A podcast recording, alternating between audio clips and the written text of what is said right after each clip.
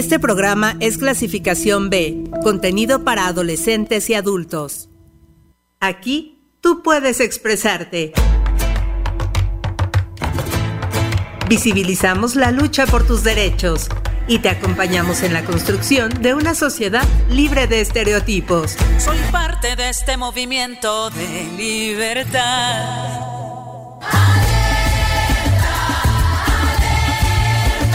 Vivas, el espacio donde la voz de las mujeres resuena, resuena.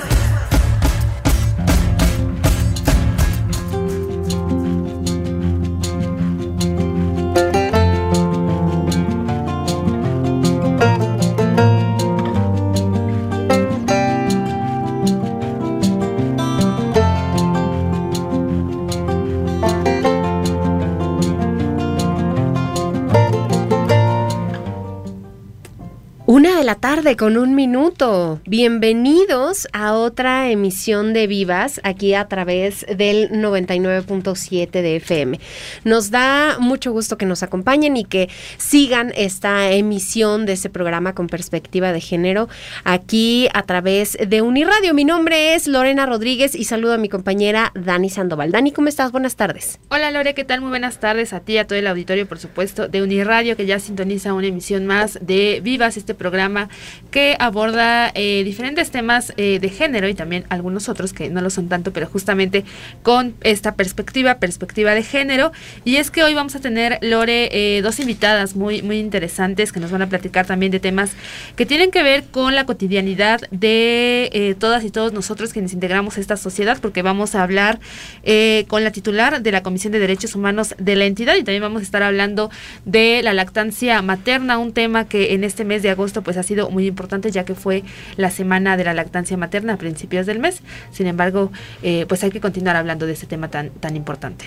Así es, recordándoles las vías de comunicación 7226 49 72 47 para que ustedes nos escriban eh, mensajes de texto y de WhatsApp. Y también pueden llamar directamente aquí a la cabina al 722 270 59 91. En los controles técnicos está Cho, en, en la continuidad está Oscar Bermúdez, en la producción al aire Katia Soto. Así es que damos, eh, le damos a ustedes la bienvenida a este espacio y vamos a escuchar una cápsula, eh, una cápsula que nos regala a nuestra compañera Natalie Shell y habla sobre esta serie llamada Señorita 89. Ya volvemos. Vivas, donde la voz de las mujeres resuena.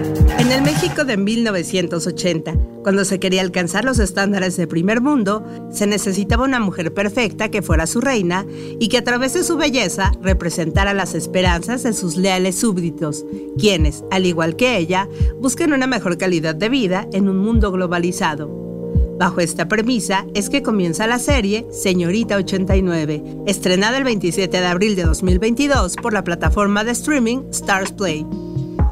Ambientada en un relato maravilloso, la ficción escrita y dirigida por Lucía Puenzo hace una crítica a la cosificación de la mujer dentro de los concursos de belleza, en donde las concursantes tienen que enfrentarse a los estándares que impone la industria en la búsqueda de la mujer perfecta, sin importar sus deseos y necesidades, en donde su vida se encuentra constantemente en peligro.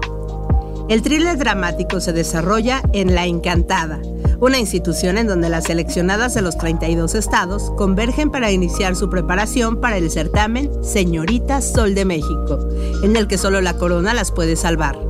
Durante ocho capítulos, las jóvenes se enfrentan a pruebas que buscan demostrar su vulnerabilidad desde distintos ángulos, como la drogadicción, abusos, violencia sexual, entretenimiento casi militarizado, cirugías estéticas y dietas inalcanzables, que reflejan el lado menos estético de los concursos de belleza.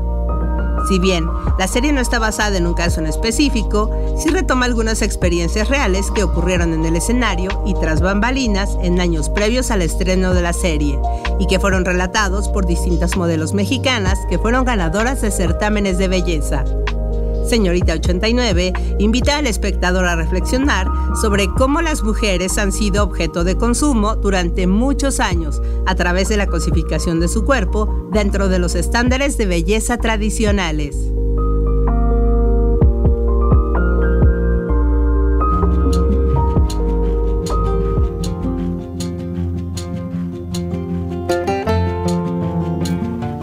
Bueno, pues ahí está esta cápsula que nos preparó nuestra compañera Natalie Telles sobre eh, pues este tema. Y aprovechando también enviándole un saludo por supuesto a nuestra compañera Natalie e invitándoles también a todo el auditorio a que mañana también se conecten al Facebook Live de la Coordinación Institucional de Equidad de Género de nuestra Casa de Estudios de la UMX, ya que Natalie Telles estará dando una charla feminista, comunicación desde la perspectiva feminista, a propósito de este Premio Estatal a la Juventud 2022 por su labor social, del cual ya le hablamos la semana pasada.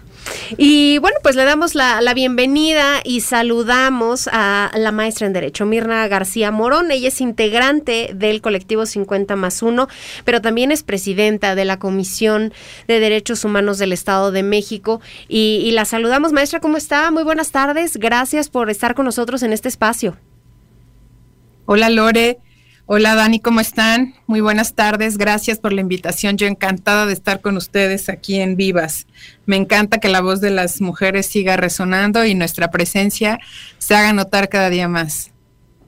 Bueno, pues eh, también agradecidas eh, con usted de, compartir unos minutos con nosotras y por supuesto con el auditorio de Uniradio y de Vivas. Y para comenzar con esta charla, maestra, nos gustaría eh, preguntarle acerca de su trayectoria, usted cómo se siente respecto a presidir pues esta comisión tan importante y que ahora está en manos de una mujer.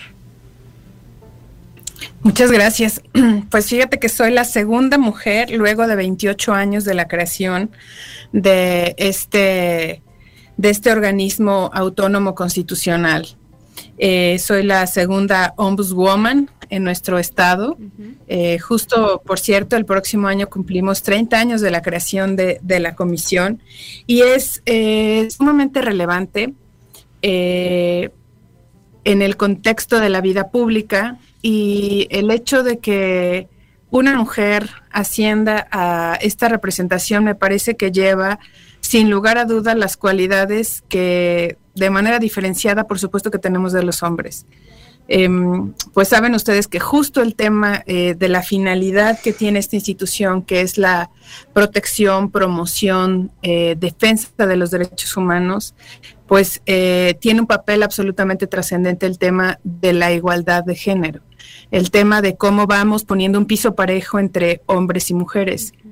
Y justo creo que tiene más relevancia a partir de hace 11 años, no que no fuera importante durante estos 30, pero sí 11 años de manera más importante por una razón, porque hace 11 años justamente que nuestro país tuvo un gran, una gran transformación, un antes y un después en el tema del sistema eh, jurídico mexicano humanista, que trajo una reforma de tres párrafos eh, en principio en el artículo 1 de la Constitución, pero que hizo una absoluta transformación de manera tal que podamos comunicarnos ahora con nuestro derecho doméstico, así se le llama en el contexto internacional, nuestro derecho doméstico de los derechos humanos, con el reconocimiento de los derechos humanos a nivel internacional.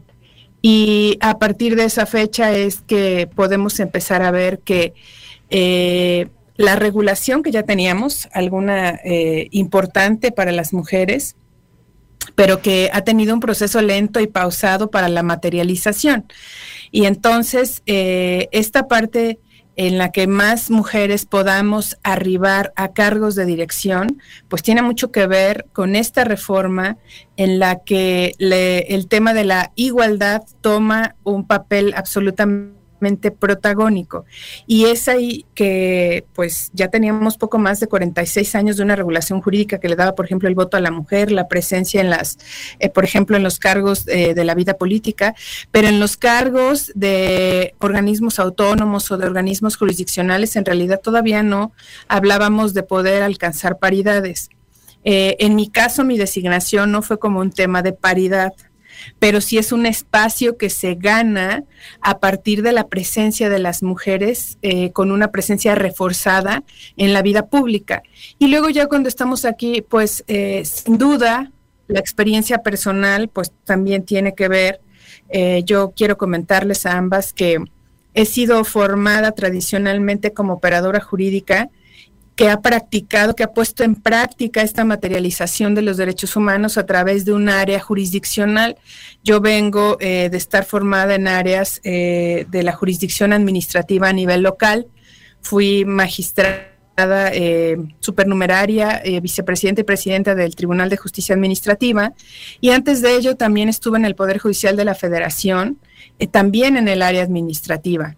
Entonces, con este conocimiento puesto en práctica de los derechos humanos, que también están aterrizados en, en, la legalidad, en la parte de lo que es la justicia local administrativa, pues conozco ampliamente la forma ordinaria en la que funcionan las autoridades, eh, todas las autoridades en el ámbito público, municipal y estatal. Y también he tenido, por supuesto, la oportunidad de estar cerca del Poder Judicial, que es el, eh, el autorizado constitucionalmente para interpretar la Constitución y sobre todo la Constitución en el apartado en el que se materializan o se reivindican los derechos humanos. Con esta experiencia y como mujer, pues por supuesto que hemos venido a darle eh, un, eh, un matiz en el que yo siempre he pensado que las mujeres tenemos que llegar con lo que tenemos, pero no acomodarnos en el lugar al que llegamos. Y me voy a explicar.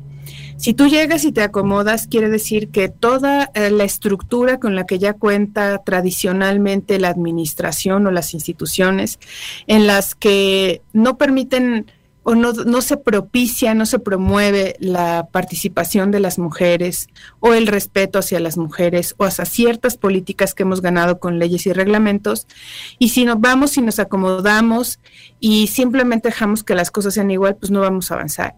Eh, nosotros, por ejemplo, al interior te puedo decir que en cuanto llegamos emitimos una serie de regulaciones que nos permiten em, visibilizar justo las cargas inequitativas que hemos tenido como mujeres en el papel de eh, profesionistas y también en el ingreso de la vida laboral. Me explico, nosotros emitimos una regulación en la... En la que valoramos el papel de las mujeres como cuidadoras y como madres de, hijos y ahora con este tema de la pandemia que no hemos concluido, pues establecimos eh, un esquema en el que se pudieran advertir en cada una de las áreas cuáles son las características del trabajo que hacen nuestras compañeras, pero también hacer una labor de conocimiento y de equipo y de sensibilización para saber qué, labores en particular tiene algunas, si tienen hijos pequeños, si van en la secundaria, eh, si son cuidadoras, eh, pues a veces nos toca ser cuidadores de los papás o de los tíos, etcétera, y qué necesidades especiales tienen para poderlas conjuntar con la vida profesional. Así tenemos, ah, gracias a esta regulación, varias compañeras que están haciendo su trabajo a distancia, lo hacemos solo por proyectos, y esa es una forma en la que los podemos equilibrar. También tenemos un permiso fisiológico que se lo impulsé desde el Tribunal de Justicia Administrativa, eh, permiso fisiológico para las, eh, para las mujeres, eh, aunque también es para los hombres, por cuestiones fisiológicas, me explico. Eh, es una manera de promover el derecho a la salud, la conciencia sobre uno mismo y empezar a, cuidarte, pero también que asistas al médico y que en tu espacio laboral tengas una empatía o sensibilización de lo que pasamos las mujeres cada mes y que algunas de manera particular por alguna eh, disfunción padecen de algún tipo de dolor eh, porque tienen presencia de quistes, de miomas o de disfunción en el periodo o algunas eh, compañeras por su edad pues ya están transitando por la menopausia. Entonces esto trae cambios fisiológicos, cambios emocionales y lo que hacemos es que se, primero les pedimos que acudan al doctor, que nos traigan un, eh, un, formato en donde nos digan cuál es la enfermedad o el padecimiento, la disfunción que están cursando y luego pueden eh, con eso inscribirse a administración, le reservamos los datos personales como debe ser y pueden obtener uno hasta dos días de permiso fisiológico sin necesidad de otro permiso adicional o la autorización de su superior. ¿Por qué razón? Pues porque estamos conscientes que es un proceso que se vive y que no podemos dejar de, eh, advertir que claro que influye en, eh, en, el ámbito del trabajo, ¿no? Y al exterior, bueno, pues eh, digo esto por mencionarte al interior, al exterior, pues por supuesto que hemos abonado con como grupo de vulnerabilidad eh, de especial atención o de reforzada atención eh, los colectivos, eh, los grupos de la sociedad civil organizada que trabajan o que despliegan su trabajo con mujeres. Y hemos estado, pues, detrás de, detrás de todas las políticas para que se materialicen, para que podamos considerarlas, pues realmente como con ese efecto transformador o útil para la sociedad que tienen los derechos humanos. Te voy a poner un ejemplo. Eh, seguro conocen el alto índice que tenemos sobre violencia obstétrica o han escuchado hablar de violencia obstétrica, ok. Pues fíjense que muchas mujeres que acuden a los centros de salud públicos o privado, han, algunas han escuchado el tema, pero no saben qué es lo que implica o cuáles conductas son las que pueden materializar una violencia obstétrica y eh, si no conocemos el contenido del derecho, pues tampoco estamos en aptitud eh, para poder exigirlo. O sea, el contenido y luego adecuadamente de lo que se trata el derecho para poder exigirlo.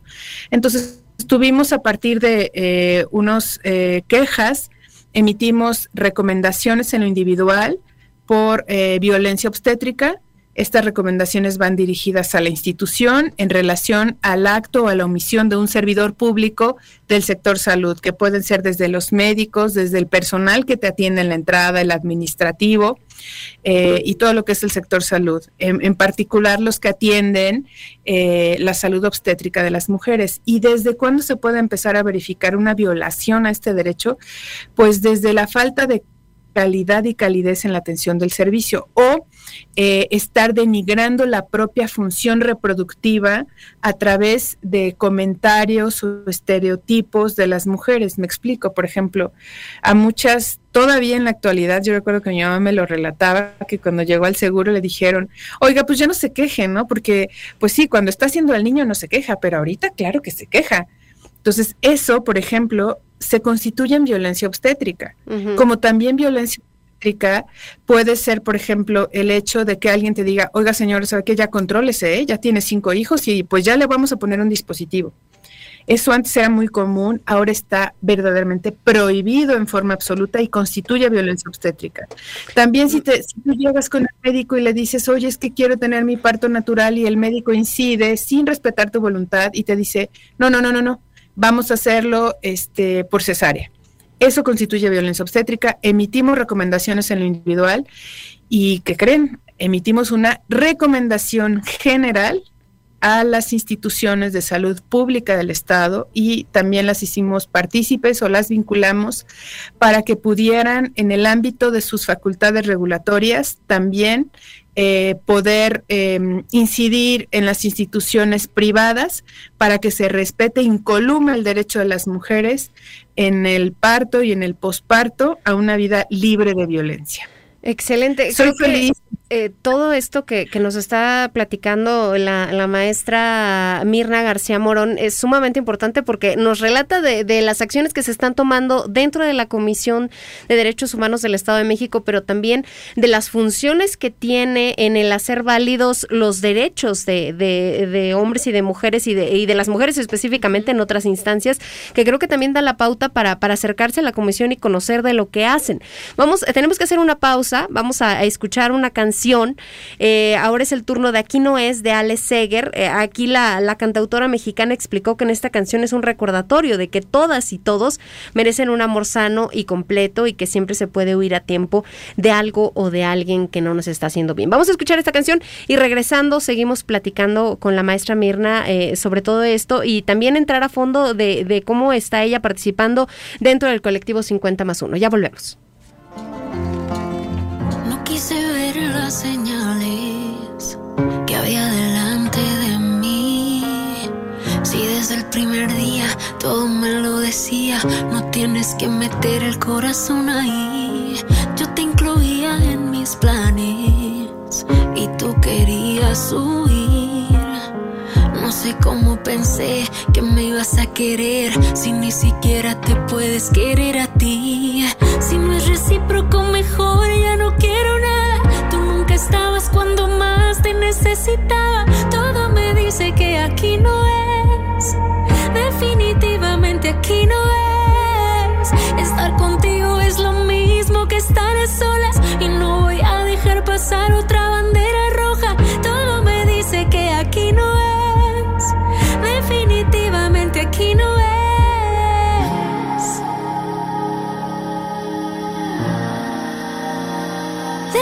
Definitivamente aquí no es.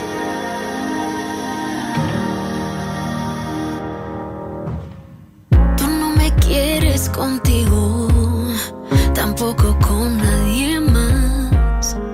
Me dices una cosa y acaba siendo otra. Pides que llueva y no te quieres mojar. Yo ya no sé bien quién eres sobran mil preguntas y tengo tantas dudas. No sé qué fue mentira y qué fue verdad. Si no es recíproco,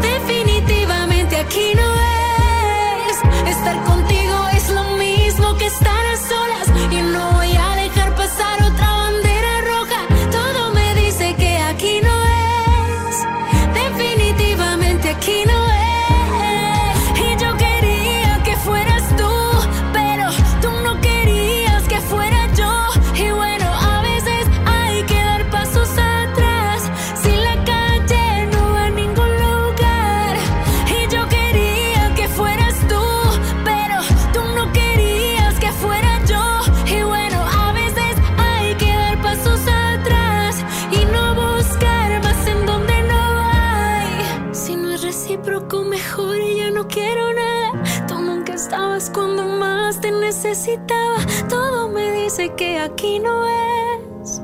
Definitivamente. Aquí no es.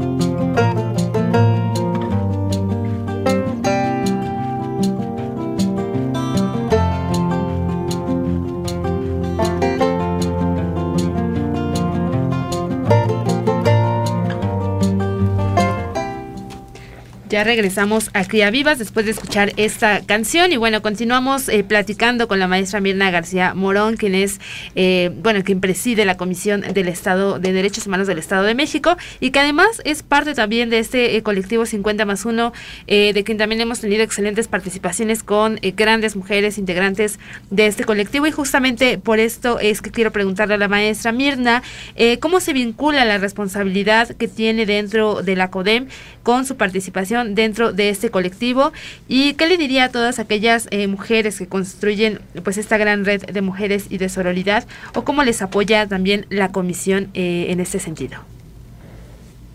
Claro, eh, pues te decía que mi responsabilidad en la comisión en realidad es maravillosa como operadora jurídica, pero como mujer operadora jurídica es fantástica. Ya lo recibimos, ya la recibimos por aquí en la comisión y justo les decía que eh, el mundo de nuestro ser está en el mundo de nuestro conocer.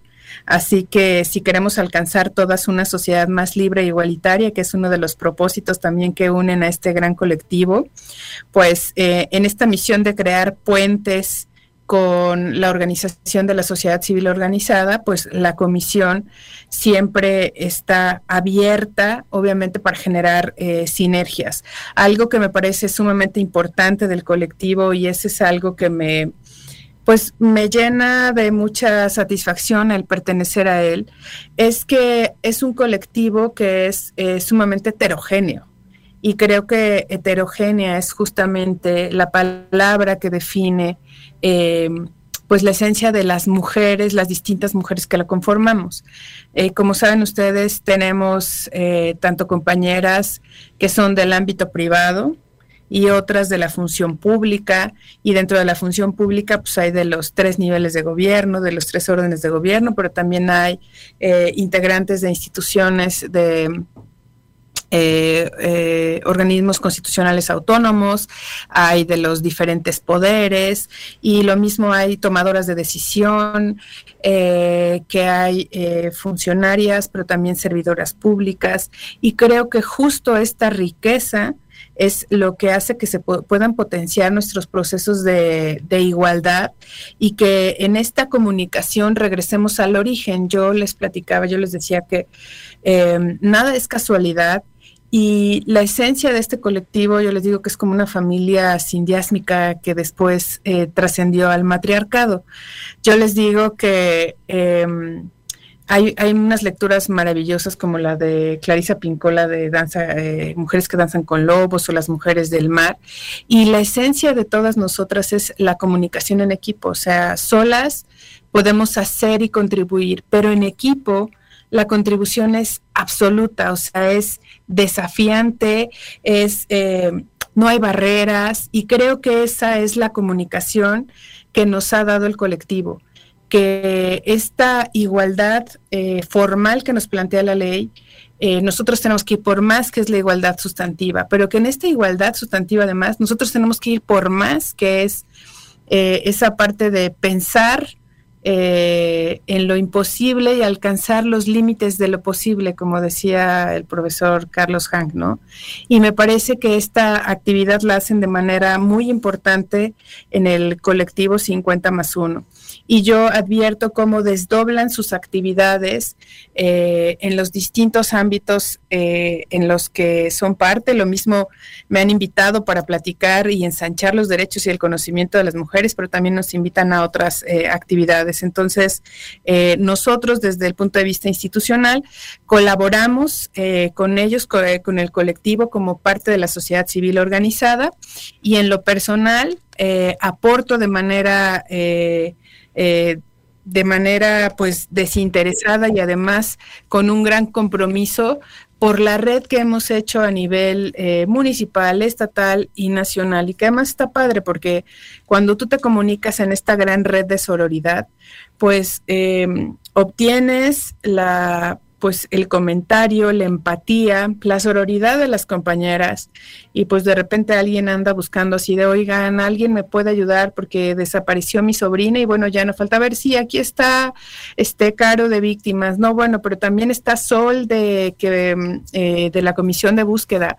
O alguien hace algún planteamiento este, sobre alguna duda y bueno, le entra la que, la que sabe, pero siempre con un espíritu de cooperación y me parece que esos son los principios sobre los cuales se han tejido esta gran red y creo que es maravilloso. Pues eh, sin duda ha sido todo un placer estar, estar con usted eh, o que nos pudiera acompañar en, en, este programa. La verdad es que nos gustaría abrirle la invitación a que podamos estar en otra emisión en donde ampliemos no solamente este vínculo que, tiene usted dentro del colectivo 50 más 1, sino también en toda la, la parte de los derechos humanos y cómo ha ido evolucionando esto. Me parece muy significativo que sea usted la segunda mujer en estar al frente de esta comisión. Entonces, pues felicidades, enhorabuena y, ya estaremos platicando largo y tendido más adelante si así nos lo permite. Lore, yo encantada de la vida. Podríamos este, hacer una agenda programática de derechos de las mujeres, incluso por profesión o por derecho. Podríamos hablar de la salud, o sea, de las, por ejemplo, casi nadie habla de los derechos de las mujeres policías, ¿no? Claro. Eh, o los derechos, por ejemplo, de los médicos, qué sé yo, o sea, pero le podemos poner énfasis de género, así que con todo gusto hacen una labor muy bonita, eh, siempre ensanchar el conocimiento de las personas eh, es bastante bueno y sobre todo en una universidad humanista de la que yo también soy parte y me siento absolutamente orgullosa, así que encantada de la vida. Bueno, pues muchísimas gracias, maestra. Esperamos tenerla eh, próximamente. Eh, nosotras vamos a un corte de estación y ya regresamos con nuestra segunda entrevista a Cría Vivas. Hasta pronto. Gracias a tu auditorio. Bye bye. Mujeres de luna, guerreras incansables, dancen, dancen, dancen hacia su libertad. ¡Vivas! Aquí tú puedes expresarte. Visibilizamos la lucha por tus derechos y te acompañamos en la construcción de una sociedad libre de estereotipos. Soy parte de este movimiento de libertad.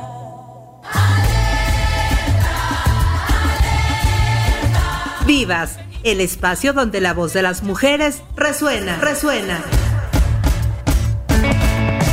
Vivas, donde la voz de las mujeres resuena. Misoginia se refiere al odio y desprecio hacia las mujeres y por extensión a todo lo que esté asociado con estereotipos tradicionalmente femeninos.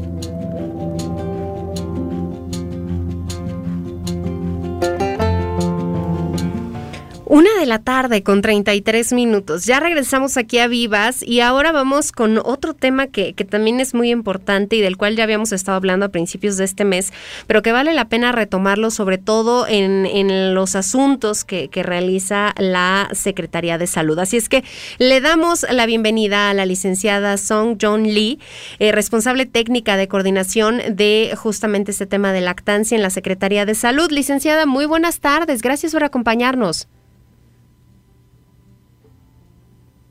Buenas tardes a, a, todos. Pues muchísimas gracias por compartir unos minutos con nuestro auditorio y hablar de este tema, como ya mencionaba Lore al principio de mes, pues fue algo bastante sonado, sin embargo no hay que pasar eh, de lado la oportunidad de hablar de ese tema de lactancia materna que nos afecta a todas y a todos. Y en este sentido comenzan, eh, comenzar eh, preguntándole por qué es importante para las madres eh, contar con una asesoría adecuada justamente para llevar este proceso de la lactancia materna. Bien, eh, la importancia de que nosotros fomentemos la lactancia materna en las madres es para que ellas cuenten con una información completa, ¿no? Porque sabemos que actualmente aunque estemos ya en el 2022, existen muchos mitos alrededor de la lactancia materna.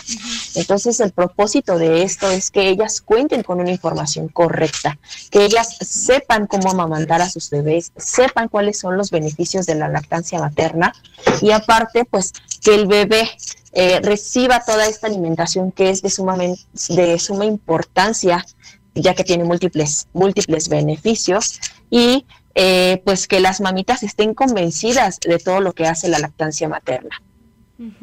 Excelente. Eh, creo que, que, sería importante también que nos dijera cómo se puede eh, contribuir y cómo contribuye la, la, Secretaría de Salud justamente para que las madres pues cuenten con todo este proceso de lactancia respetado, digno, se les apoye.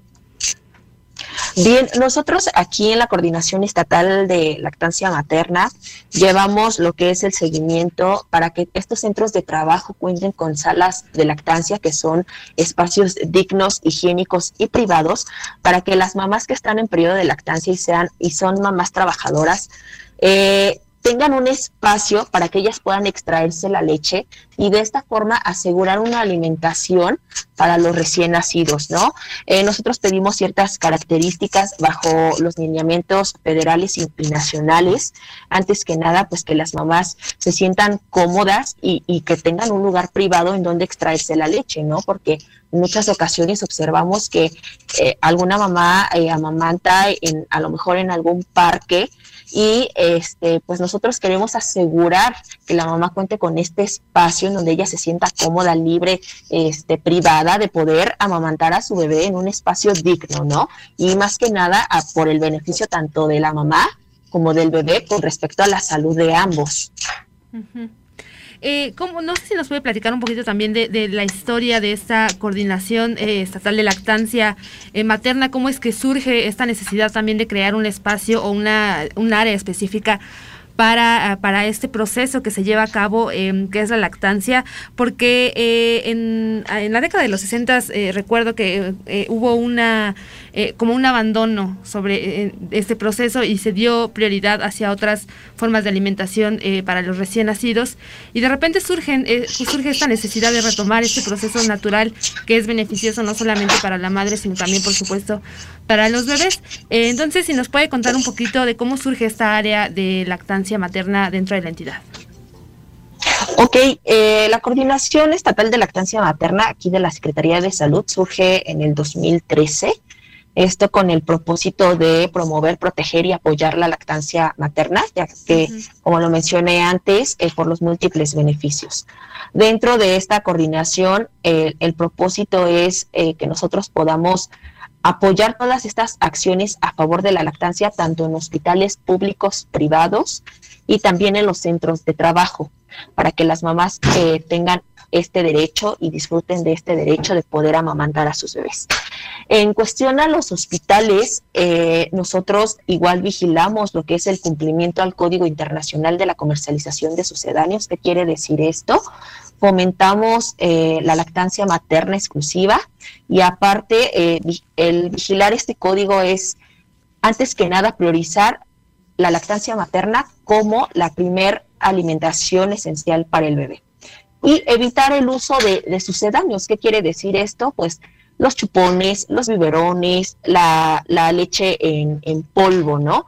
Que tenga un correcto uso, que sea bajo indicación médica, el que el personal de salud esté capacitado en materia de lactancia materna, ¿para qué? Para que pueda informar a las madres y a la población en general la importancia y el manejo de la lactancia materna, que eh, existan grupos de apoyo dentro de estas eh, instituciones y dentro de estas unidades de salud para que en cuanto una mamita tenga alguna duda pueda acudir a estos grupos de, de apoyo, que dentro de estas unidades también cuenten con clínicas de lactancia, que son servicios o espacios que se encuentran en las unidades médicas para que en el caso eh, de que alguna mamá se encuentre en periodo de lactancia y tenga alguna complicación durante la lactancia, ya sea una congestión mamaria, a lo mejor un pezón plano, un pezón invertido, pueda acudir a este servicio y le puedan eh, apoyar a la resolución de estas dudas, ¿no? Que también se cuenten con lo que son los lactarios hospitalarios dentro de estas unidades para que las mamás que tuvieron bebés eh, prematuros, eh, de bajo peso, etcétera, y que se encuentran hospitalizados en estas áreas críticas de los hospitales, cuenten con un espacio para que ellas puedan acudir a extraerse la leche durante el horario de visita. Y en lo que son los centros de trabajo, pues fomentar la instalación de estas salas de lactancia para que las madres que, que, trabajan puedan tener un espacio digno en donde ellas puedan acudir para extraerse la leche y poderla almacenar y terminando su jornada laboral puedan trasladarla a su hogar y de esta forma sus bebés cuenten con una alimentación segura. Es importante que todos estos espacios cuenten con criterios de calidad porque estamos tratando de, una alimentación sumamente importante para los bebés y tiene que ser una alimentación de calidad, ¿no? Para evitar todo este tipo de infecciones a estos pequeños. Eh, pienso, licenciada, en, lo complejo que es el tema de, la lactancia, eh, de pronto para las eh, madres primerizas, y el recibir, la, importancia de recibir este apoyo por parte de, la gente que, ya conoce del tema, que, que, les puede hacer sentir en confianza. ¿A qué retos se han enfrentado ustedes justamente en este tema de ir asesorando a las mamás y también de involucrar a los papás? Sí, e, es, es algo complejo, ¿no? Hay muchas ocasiones decimos, bueno, nos enfrentamos a mamás primerizas, pero pues también nos enfrentamos a mamás que ya han tenido eh, varios hijos y sabemos que en cada uno de los hijos el proceso de la lactancia es complicada.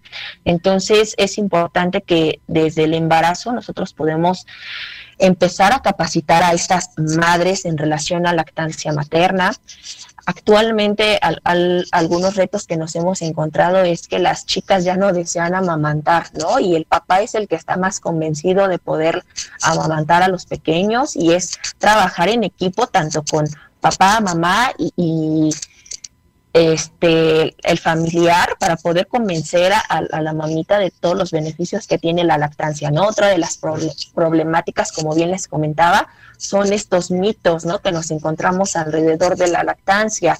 Ejemplo, que si la mamá toma que aumenta la producción, ¿no?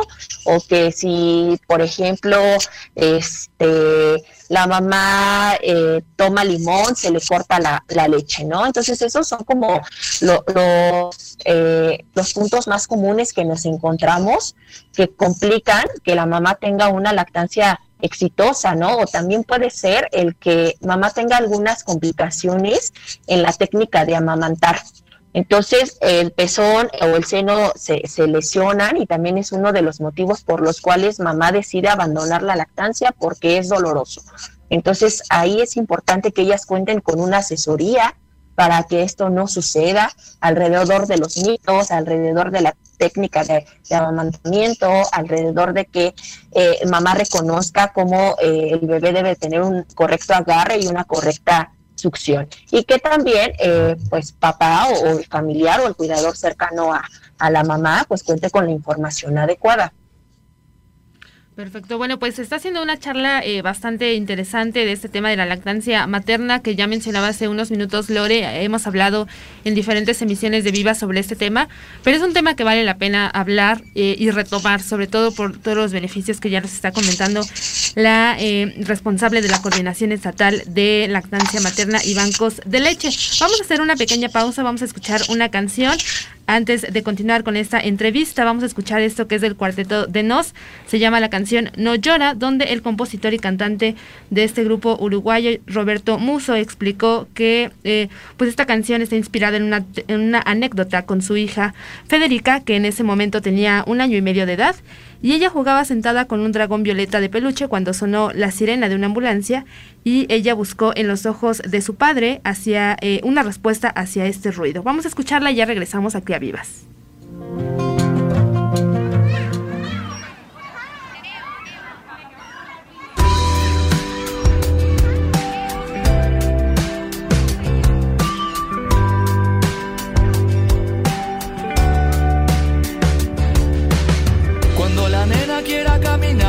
Y se caiga al tropezar. Se tiene que levantar porque así mejora. La nena sigue avanzando, la nena no llora.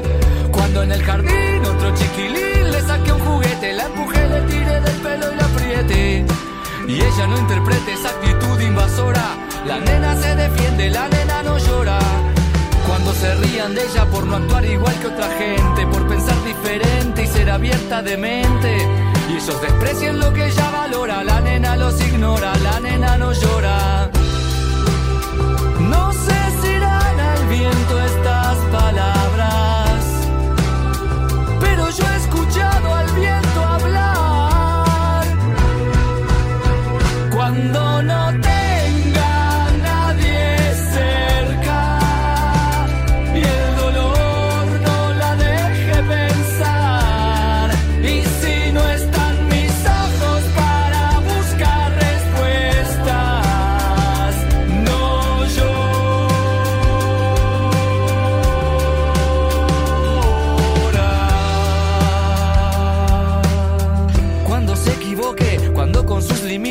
se choque y la sofoquen. Ella asume los errores y se incorpora. La nena de eso aprende, la nena no llora.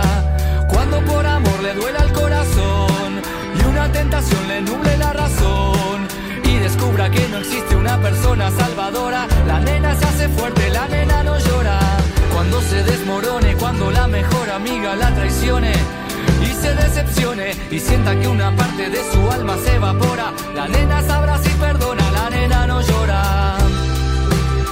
No sé si irán al viento estas palabras, pero yo he escuchado al viento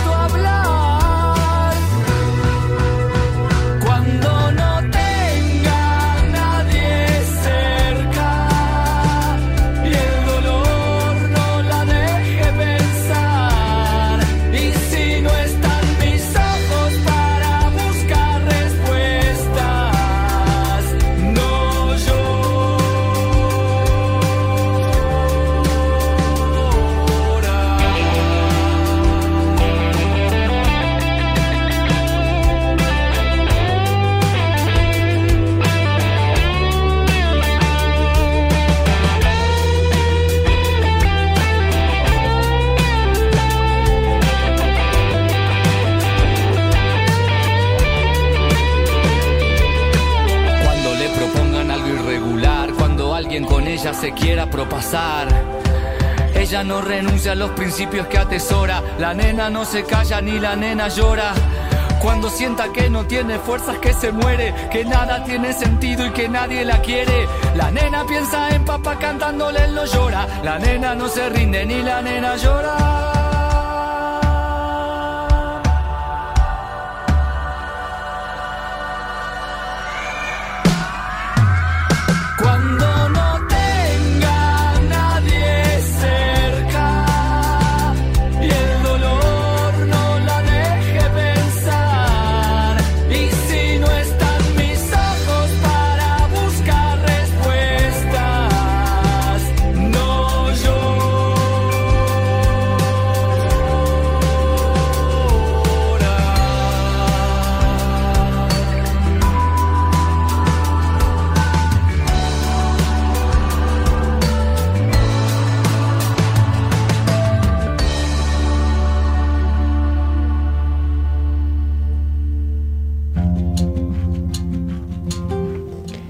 Ya regresamos aquí a Vivas, el programa con perspectiva de género de Uniradio en el 99.7 de FM. Y bueno, pues estamos platicando hoy sobre la lactancia materna, las actividades y la asesoría e importancia que le da la Secretaría de Salud con la licenciada Song Jong Lee, eh, responsable técnica de, la coordinación de, todo esto. Y, nos gustaría, licenciada, que nos platicara sobre los bancos de leche, cómo funcionan los bancos de leche Ok, bien, eh, aquí en el Estado de México nosotros contamos con lo que son nueve bancos de leche. ¿Y, qué son estos bancos de leche? Bueno, eh, los bancos de leche son centros especializados que se encuentran en alguna unidad hospitalaria y el, la principal función de estos bancos de leche es el recolectar, almacenar procesar, eh, en esta parte de procesar entra lo que es la pasteurización de esta leche, para que posterior a esto esta leche sea distribuida a niños que se encuentran internados en las áreas críticas de estos hospitales. ¿En dónde están ubicados estos bancos de leche? Dos están ubicados aquí en Toluca, eh, uno en el Hospital Materno Infantil del ICEMIM, otro se encuentra ubicado en el Hospital Materno Perinatal Mónica Pretelini Sainz, eh, y los otros eh, restantes están ubicados en el municipio de Tenancingo, en el Hospital General de Tenancingo, en el Hospital General de Atlacomulco, en el Hospital Materno Infantil de Chalco, en el Hospital General de Catepec, José María Rodríguez, tenemos otro en el Hospital General de Naucalpan, doctor Maximiliano Luis Castañeda, en el Hospital General de Ajapusco, y en el Hospital General de Nezahualcóyotl, La Perla. Entonces, eh, esos son los puntos en donde se encuentran los bancos de leche. Ocho pertenecen al Instituto de Salud del Estado de México y uno pertenece al ICEMIN. ¿Cuál es el propósito de este eh, banco? Que eh, mamás que cuenten con exceso de leche puedan acudir a los bancos a donar esta leche para el beneficio de los niños que se encuentran en estas áreas críticas. Es importante que las mamitas que decidan donar la leche acudan a los bancos, le van a hacer una pequeña entrevista de, datos generales y les van a realizar algunas pruebas rápidas de VIH, sífilis, hepatitis C y hepatitis eh, B.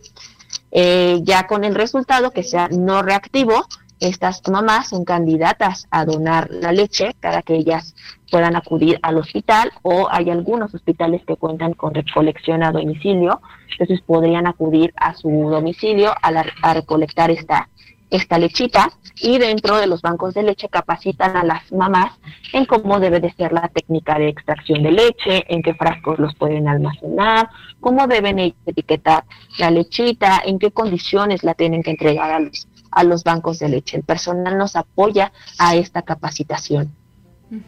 Esto suena bastante interesante para las personas, las, las personas eh, que están en ese proceso de lactancia, que puedan eh, donar esta leche para, como ya mencionaba, en beneficio de niños y niñas que lo requieran.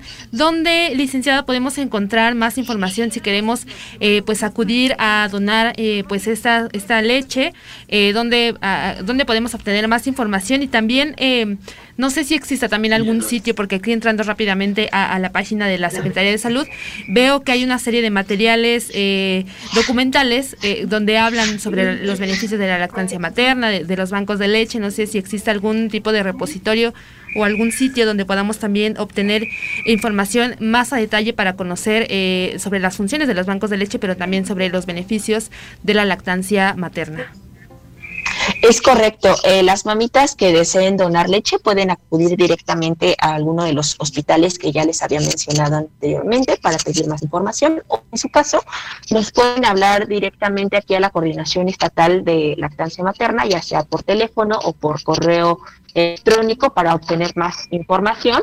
Y también nosotros contamos con un micrositio, se meten a internet página de la Secretaría de Salud, exclusivamente de la Coordinación Estatal de Lactancia Materna, y ahí podrán encontrar tanto material de difusión este, sobre los beneficios de la lactancia materna, en dónde se encuentran los bancos de leche, eh, qué son los grupos de apoyo, eh, salas de lactancia, lactarios hospitalarios, clínicas de lactancia, técnicas de amamantamiento, eh, cómo extraerse la leche, los tiempos de conservación.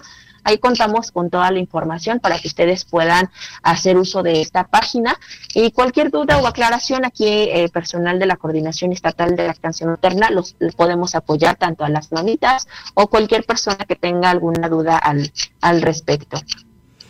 Perfecto, pues creo que, es bastante significativo el, saber que, la Secretaría de Salud está haciendo una gran labor eh, dentro de, todo este tema de, la lactancia. Y bueno, pues eh, creo que, también sería importante que, usted nos, nos reiterara del apoyo que deben de recibir las mujeres en sus lugares de trabajo justamente para continuar con este tema de la lactancia y, darle de alguna manera pues justamente continuidad a todo lo que se, se hace desde, desde el momento del nacimiento. Así es, es importante que la mamita que se encuentra en periodo de lactancia eh, durante su jornada laboral se puedan acercar a los responsables de las salas de lactancia que están en sus centros de trabajo. El personal responsable de estas salas de lactancia eh, se encuentra capacitado para poder resolver alguna duda que tenga la mamá en ese momento. Igual ellos cuentan con material de difusión para poder ofrecerle a las usuarias si ya es eh, algo más complejo, una duda más compleja, eh, nosotros ofrecemos nuestro apoyo a estas responsables para que la mamita nos pueda eh, llamar o dependiendo la complicación o la duda que tenga al respecto, poderla referir a alguna unidad médica en donde la puedan apoyar y, y hacerle la resolución de la duda que tenga. Entonces, invitamos a todas las las mamás trabajadoras que se encuentran en periodo de lactancia que acudan a sus salas de lactancia y ellas les van a poder ofrecer información básica en relación a la técnica de amamantamiento, cómo debe ser el frasco adecuado para la extracción de la leche, eh, cómo se la puede eh, también ofrecer al bebé, ¿no? Ya sea en una técnica de cuchara o en una técnica de vasito, tratamos de evitar el uso de chupones y de, y de biberones, ya que eso implica una confusión para el pequeño que está amamantando en ese momento y que el niño no pierda este reflejo de succión en el momento que mamá se lo quiera pegar al, al pecho, ¿no? Entonces, esta información básica se las pueden ofrecer las personas que están de responsables en las salas de lactancia. Perfecto. Bueno, pues ahí estas reflexiones que nos hace la licenciada Song Yun Lee, que además es responsable técnica de la Coordinación Estatal de Lactancia Materna y Bancos de Leche aquí en el Estado de México, que por supuesto forma parte de la Secretaría de Salud Estatal. Pues hemos tenido dos invitadas, eh, la verdad es que, que, nos aportaron bastante información y que seguramente quienes nos escuchan allá afuera pues van a tomar en cuenta todas estas recomendaciones y reflexiones que han hecho estas mujeres que hoy compartieron estos minutos con nosotros. Pues eh, le agradecemos a, la licenciada por, por toda esta charla y, esperamos también nuevamente pues poder eh, platicar con ella y ahondar más en este tema. Muchísimas gracias. Gracias a ustedes y seguimos a la orden para lo que necesiten. Muchas gracias. Nosotros nos despedimos. Mañana recuerden que, que, esta emisión de Vivas podrán escucharla en formato podcast a través de Spotify y el próximo lunes regresamos con más temas de interés y que tienen que ver con la equidad de género. Muchísimas gracias, Dani.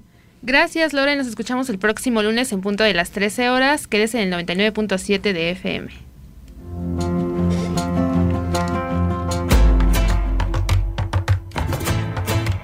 Te esperamos el próximo lunes para seguir inspirando y promoviendo nuestra participación. ¡Vivas! El espacio donde la voz de las mujeres resuena.